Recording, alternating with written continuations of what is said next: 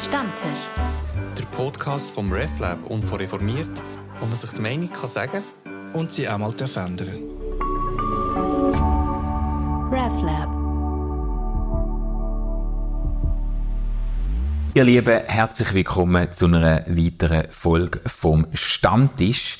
Eine spezielle Folge. Ich bin nämlich da in Basel und sitze im äh, Büro oder in der Praxis von der Lilian Bernstein.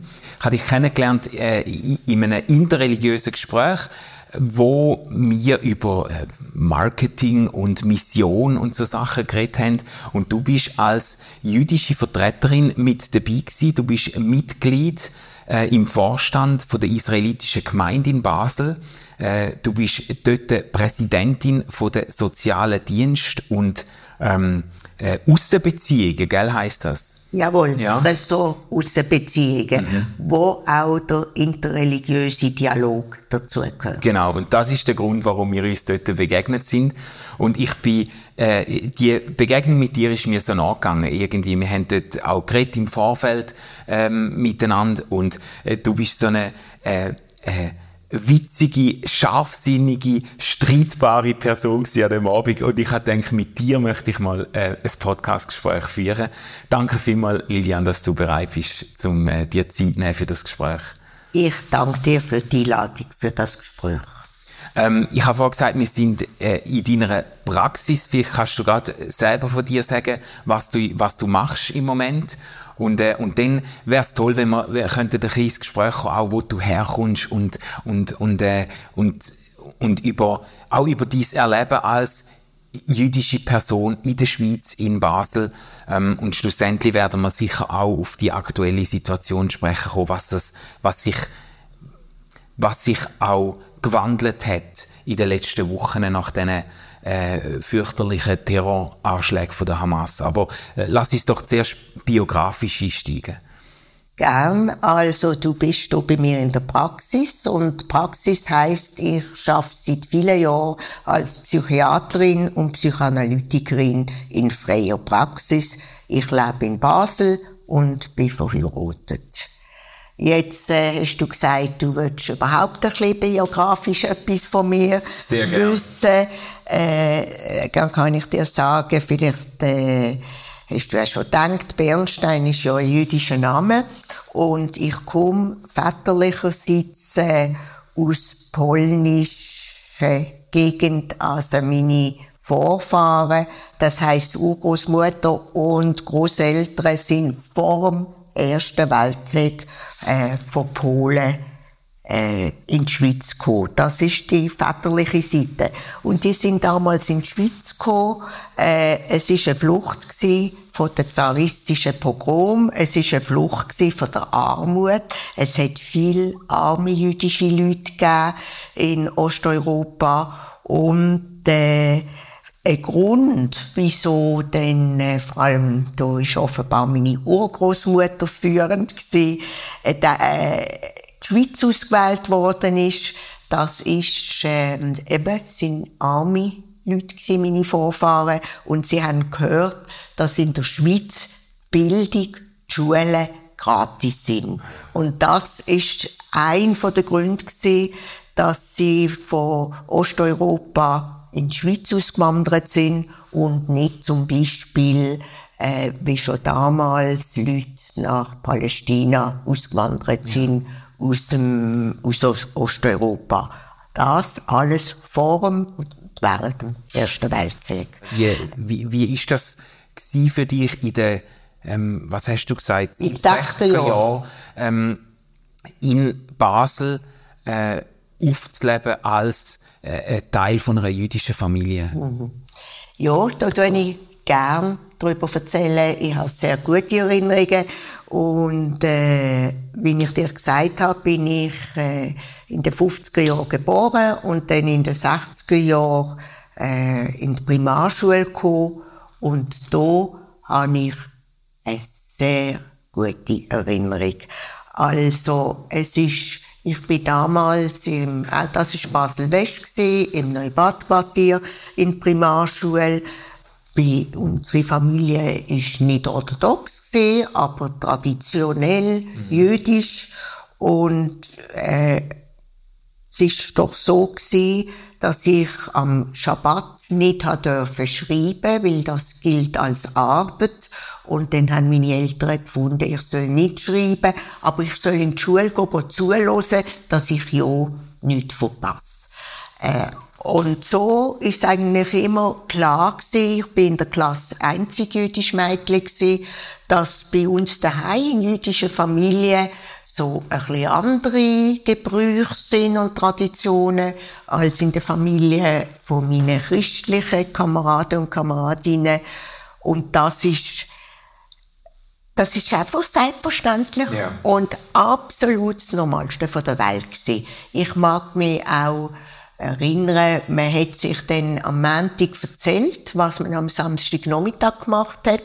Ich bin äh, ab sechs oder sieben in einem jüdischen Jugendbund gesehen und dann habe ich erzählt, was wir gemacht haben und meine äh, Freundinnen und Freunde von der Schule sind entweder in der Pfadfinder oder im Blauen Ring. Ah, ja, und dann hat man sich am Montag erzählt, was man am Samstagnachmittag gemacht hat in seiner Jugendgruppe.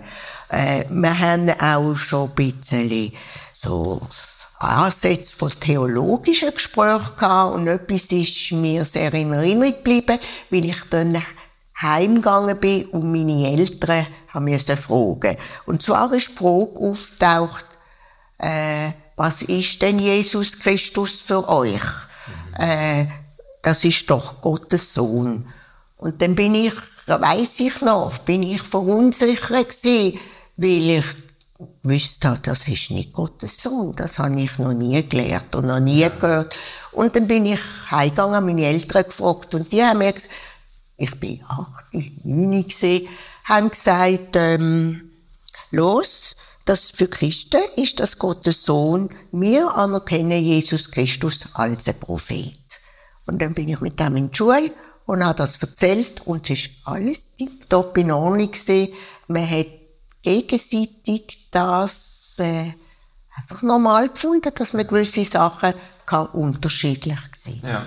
So ja. ist die Stimmung in der Primarschule und sie ist eigentlich dann äh, auch im Gymnasium, wo gewisse Fragen ein bisschen auf einem anderen Niveau diskutiert worden sind. Aber die Stimmung habe ich im Gymnasium auch so erlebt. Und äh, ich habe Anfang 70er Jahre dann Matur gemacht und das mhm. ist so ja. gewesen. Also du bist, du bist, äh, das hast du mir in der ersten Begegnung auch erzählt, dass du, und das hat mich eigentlich gefreut, vielleicht auch ein bisschen erstaunt, dass du eigentlich in deiner Kindheit sehr unbeschwert und, und auch unbehelligt von antisemitischen Vorurteilen und so eigentlich hast können aufwachsen. Das ist nicht mehr so. Nein, das ist nicht mehr so. Ich weiß nicht, ob ich jetzt gerade etwas soll sagen äh, was ich höre ja. von Eltern, die jetzt Kinder im Primarschulalter haben oder auch Gymnasiasten. Ja, Gymnasi also gerade, wie es grundsätzlich in den letzten Jahren ist, weiß ich es einfach zu wenig, äh, weil ich selber keine Kinder in der Schule habe. Aber was ich sehr genau weiß, was in den letzten Wochen passiert ist. Also es ist ganz schwierig, offenbar, sowohl auf Primarschulstufe als auch auf Mittelschulstufe werden Kinder von anderen Kindern beschimpft, geföppelt mit antisemitischen äh, Vorwürfen und Behelligungen. Und zwar so weit, dass die jüdische Gemeinde einerseits bei den Kindern eine Art Schulungen von, äh, macht, wie sie sich sollen verhalten und gleichzeitig man Kontakt hat mit den Lehrern Personen, wie die sich sollen verhalten. Und die Linie ist eigentlich, dass Kinder nicht sollen auf Konfrontation gehen, sondern dass sie es ihrer Lehrperson sollen melden, ja. wenn sie beleidigt und angeschimpft worden sind und dann die Lehrperson sich darum kümmert, je nachdem, wenn notwendig ist, die Eltern einschaltet. Und wir haben sehr gute Erfahrungen in der Zusammenarbeit mit Ja. den Lehrpersonen. Ja.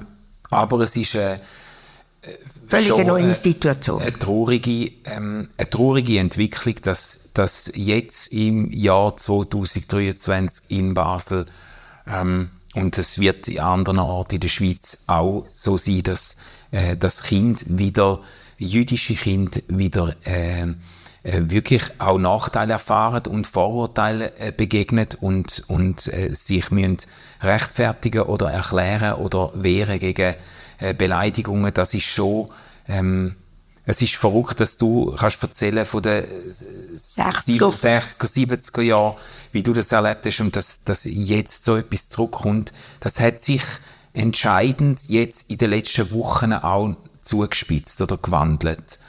Ähm, vielleicht können wir auf das sprechen. Das ist ja, man hat immer gesagt, vom 11. September, äh, dass wahrscheinlich jede Person nachher sagen, wo sie war, wo sie das erfahren hat und das erste Mal gehört hat, dass da die, dass da die Twin Towers zusammenstürzen. Äh, das ist natürlich auch ein ausgesprochen symbolträchtiges Ereignis gewesen. Aber mindestens für jüdische Menschen und für viele andere geht es mit dem 7. Oktober auch so. Die können wahrscheinlich das Leben lang noch sagen, äh, wo sie gewesen sind äh, und wie sie von dem erfahren haben, von diesen schrecklichen ähm, Attentat und Terrorangriff. Ähm, wie hast du von dem erfahren?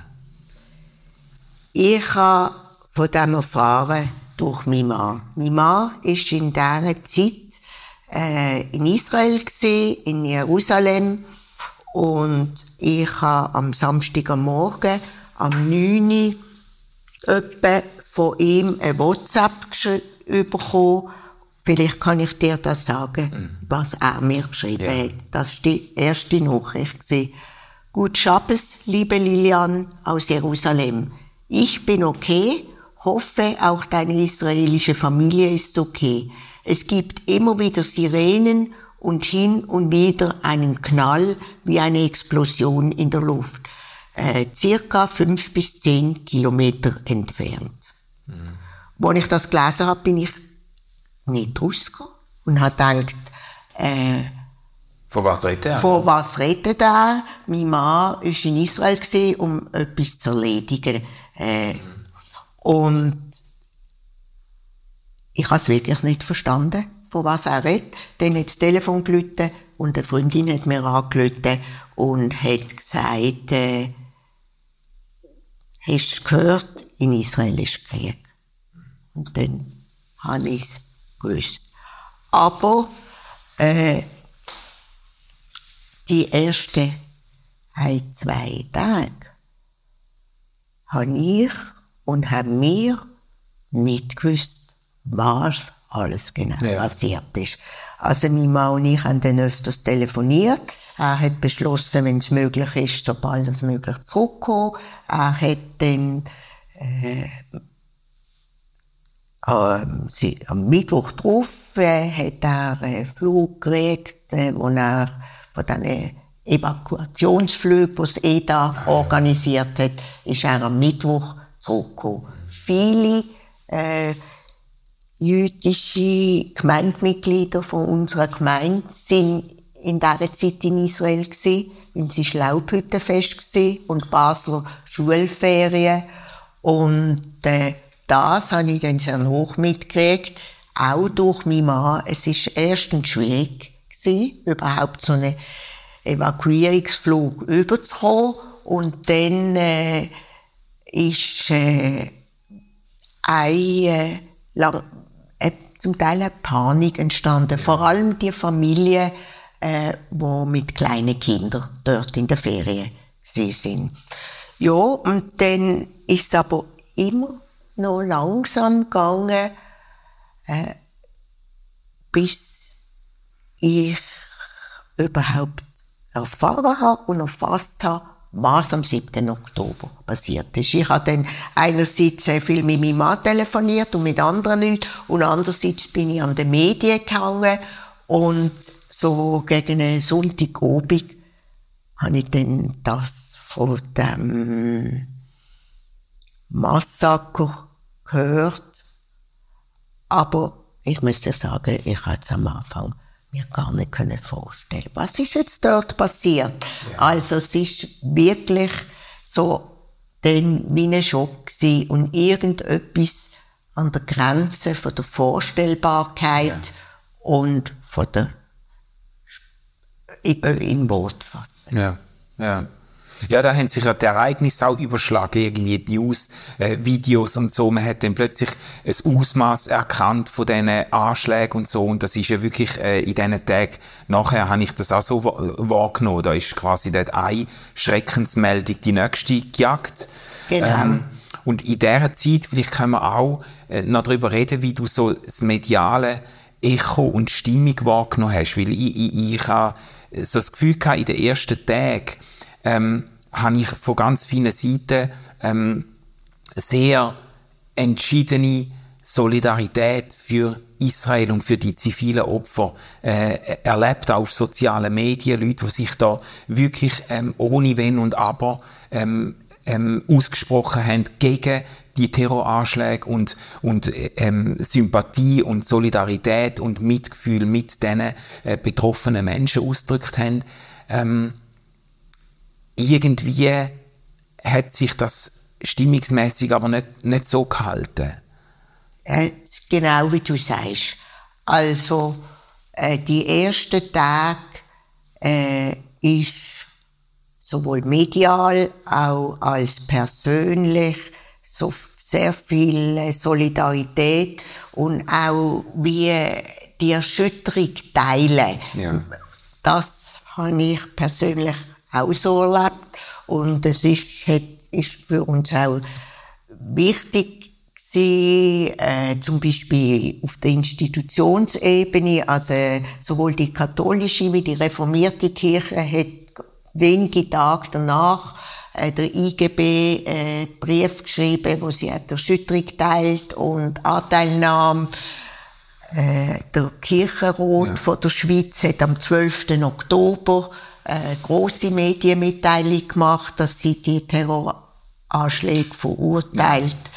Ähm, das ist auf der politischen Ebene ist ein bisschen zurückhaltend gewesen und da hat es auch Unterschiede gegeben in den verschiedenen Städten in der Schweiz. Ja. Auf der persönlichen Ebene ist es dann so gewesen, dass äh, wir Anrufe gekriegt haben von Leuten, die wirklich dann quasi traumatisiert zurückgekommen sind von Gemeindemitgliedern, vor allem mit Kindern. Und ja. ich bin dann beschäftigt gewesen, eine Hotline einzurichten. Ich habe gesagt, ich bin Psychiaterin und habe eine psychologisch-psychiatrische Hotline eingerichtet mit Kollegen und Kolleginnen, die sich äh, zur Verfügung stellen. Äh, die Hotline heisst, oder äh, offenes Ohr. Und das ist auch toll gewesen. Am Montagmorgen habe ich Kollegen und Kolleginnen aus dem jüdischen und nicht jüdischen Umfeld gesucht. Am Montag zu Abend ist die Hotline gestanden. Wow. Also wo Leute können Wo Leute von der jüdischen Gemeinde, wo entweder noch, von, noch in Israel hängen geblieben sind oder wo gerade zurückgekommen sind oder wo Angehörige haben, die noch betroffen sind, wo einfach äh, wie in einer Katastrophensituation ein Care-Team brauchen, ja. psychologische Notunterstützung. Ja. Und äh, da habe ich wirklich auch ähm, von nicht-jüdischen Berufskollegen und Kolleginnen enorme Unterstützung ja. erlebt, als ich das für das IGB organisiert habe. Und das ist auch in Anspruch genommen worden? Es ist dann schlussendlich eher weniger in Anspruch genommen worden, als wir gedacht haben, aber es ist in Anspruch ja. genommen worden. Ein Grund, dass wohl weniger in Anspruch genommen worden ist, dass äh, die Familie sehr, sehr, sehr viel selber tragen kann. Ja. Ja.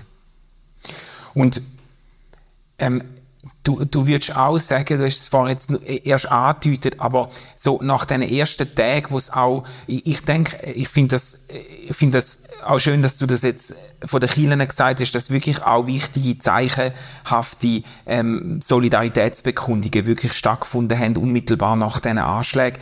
Aber äh, so meinem Empfinden nach zumindest, hat sich dann in der Folge, äh, in den Folgewochen, hat sich die öffentliche Stimmung äh, irgendwie, man könnte sagen, diversifiziert, aber zum Teil ist sie auch gekippt. Hast du das auch ein bisschen so? Leider, leider. Also die Solidarität hat äh, wenige Tage angehalten.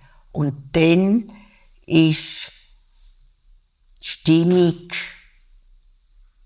gibt. In dem Sinn, Solidarität ist im Hintergrund gekommen und in dem Moment, wo Israel, ähm, ich würde sagen, auf, äh, militärisch reagiert hat, ja. zurückgeschlagen hat, nachher mit der Bodenoffensive angefangen haben, ist die Stimmung total gekippt.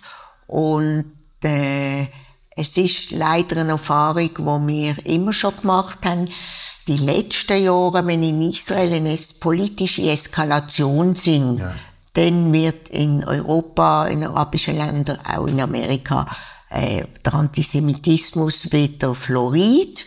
Und mhm. äh, genau das ist passiert. Äh, ich denke, zum Teil auch pusht durch die Medien. Mhm. Also ich bin selber nicht äh, weder auf Facebook noch auf TikTok noch auf Instagram, aber was ich so gehört habe, was so dann im Netz mhm. verteilt worden ist, sicher ist es das ein Faktor, wo man auch nicht unberücksichtigt. Ja. ja. Wo, wo dazu beitragen hat, dass dann doch ähm, zum Teil ganz erschreckend ähm, freimütige antisemitische äh, Statements und Haltungen plötzlich wieder öffentlich geworden sind und äh, ja. Ja, also da muss ich dir sagen, erschreckend äh, erschreckende äh, Statement. Also, es hat auch Sprayereien gegeben in der Schweiz. Tod den Juden, danke der Hamas. Und äh, du kennst vielleicht die Dachorganisation von allen jüdischen Gemeinden. Das ist der Schweizerisch-Israelitische Gemeindebund.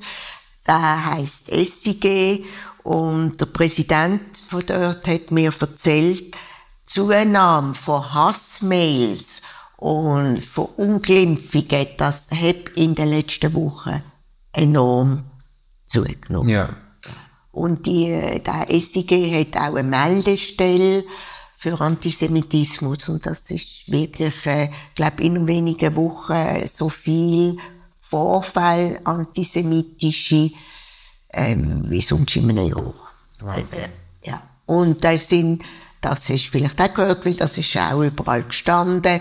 Auch unsere Rabbiner äh, von der israelitischen Gemeinde Basel ist mit seiner Frau spaziert und er ist ein religiöser Mann, trägt eine Kippa mhm. und äh, ihm ist passiert, dass äh, Mann auf dem Velo vorbeigefahren ist, arabisch ihn beschimpft hat und bespuckt hat.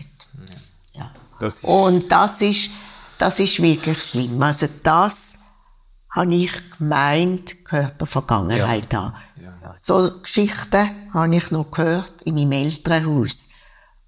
Aber dass so Sachen möglich sind, habe ich nicht gedacht, dass ich das in der Schweiz muss das Ist, äh, das, das, das ist wirklich, und ich denke, was eigentlich die Aufgabe wäre, da wird alles miteinander vermischt. Im Moment ist es quasi kurz Schlussdenken so, dass alle Juden sind schuld für die, äh, fürs Leiden von diesen armen palästinensischen Kindern in Gaza. Ja.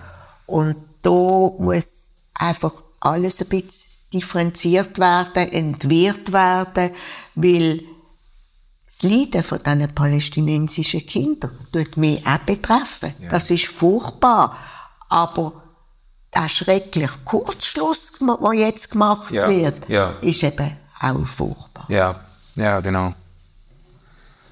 Ich habe mich gefragt, wie ist es möglich, ähm, jüdische Menschen in der Schweiz zu unterstützen oder Solidarität zu zeigen, jetzt vielleicht äh, jenseits oder über irgendwelche Social Media Posts raus oder so. Ich habe äh, von einem Bekannten, von einem Freund gehört, dass er äh, empfohlen hat, dass man äh, in jüdische Geschäfte geht oder Bäckereien oder Restaurant und dort äh, einkauft oder isst und den äh, Leuten auch äh, ähm, persönlich ähm, Anteilnahme und Solidarität ausspricht, ist es, ist es etwas, äh, wo, ähm, wo könnte helfen oder wo, wo könnte nützen oder äh, gibt's gibt's andere, ähm, gibt's andere praktische Schritte, wo du jetzt irgendwie könntest sagen, das wird, das wird uns als jüdische Menschen in der Schweiz, das wird uns gut tun, zum, äh, zum merken, dass man, dass man, dass man uns nicht vergessen hat, dass man uns anerkennt, dass man äh, auch äh, ähm, auch mit, mit, äh, mit uns auch mit, mitleidet? Also das, was du sagst, persönliche Kontakt, je nachdem in jüdischen Läden oder an jüdischen Veranstaltungen, äh, das ist natürlich selbstverständlich immer gut. Also ganz persönlich äh, ins Gespräch gehen ich finde selber aber, dass genau das, was du machst, also dass wir jetzt den Podcast machen, an sich auf der medialen Ebene sehr etwas Wichtiges. Ja, ja.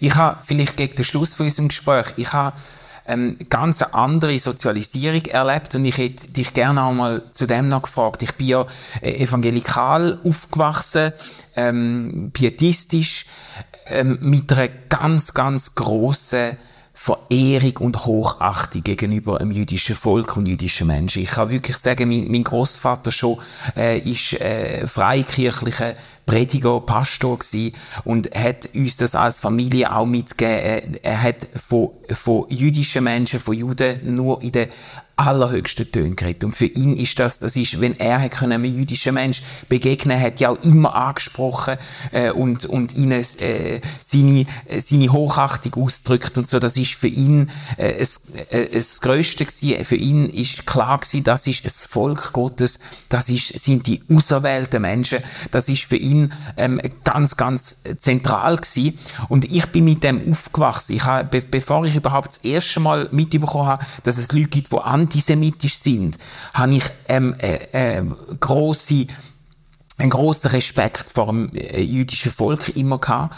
Ähm, man sagt dem ja auch Philosemitismus, so eine, äh, eine ganz äh, ausgeprägte ähm, Liebe für jüdische Menschen, aber sicher auch eine, eine wahnsinnige Überhöhung ähm, äh, von, ähm, von jüdischen Menschen. Ähm, ich weiß nicht, bist du dem schon begegnet und wie würdest du das einordnen? Das ist noch eine schwierige Frage, aber ich kann dir sagen, ich bin dem auch schon begegnet und eigentlich finde ich der Philosemitismus etwas ganz Schwieriges. Äh, weil was wir uns wünschen als jüdische Menschen und brauchen, ist Anerkennung in der Differenz, ja. dass man einfach äh, sich anerkennt und respektiert in der Differenz und nicht mehr überhöht oder besonders bewundert werden.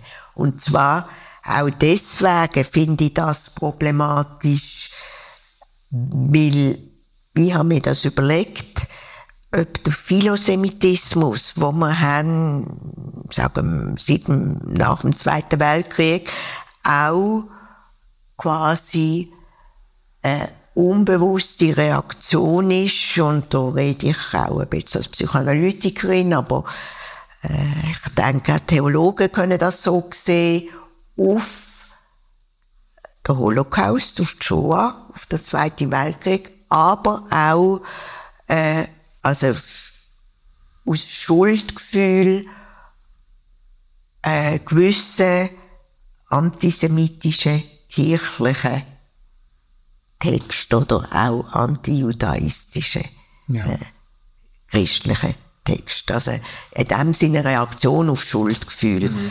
das. Und dann, in diesem Zusammenhang, frage ich mich tatsächlich, ist Philosemitismus nicht einfach die Kehrseite von der gleichen Münze? Mm. Ja. Und von dort her, denke ich, muss man das auch ein bisschen kritisch anschauen. Ja.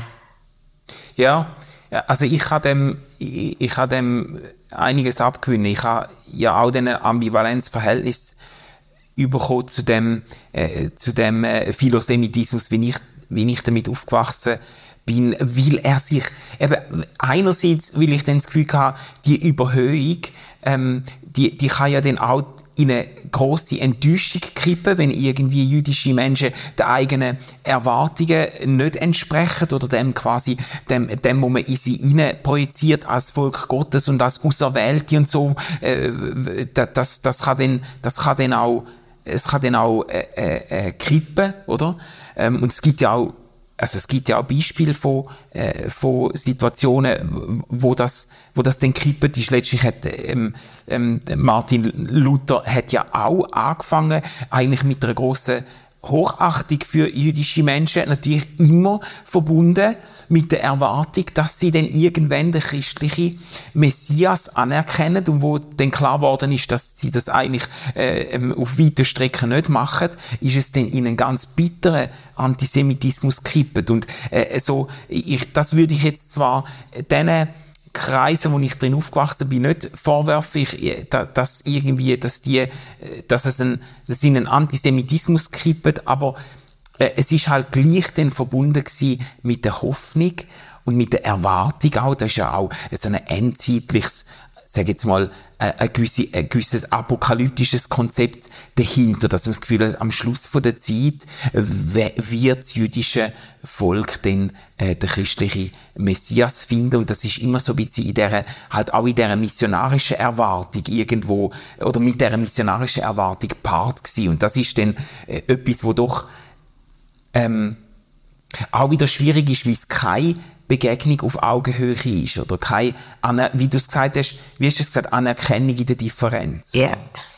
Los, ich denke, das, was du äh, vom Luther jetzt erwähnt hast, ist für mich eben so ein erschreckendes Beispiel, dass der Philosemitismus und der Antisemitismus äh, einfach zwei Seiten sind mm. von der gleichen Münze. Ja. Und darum sage ich, wie du es jetzt auch wiederholt hast, für uns jüdische Menschen ist die Anerkennung in der Differenz, dass wir respektiert werden.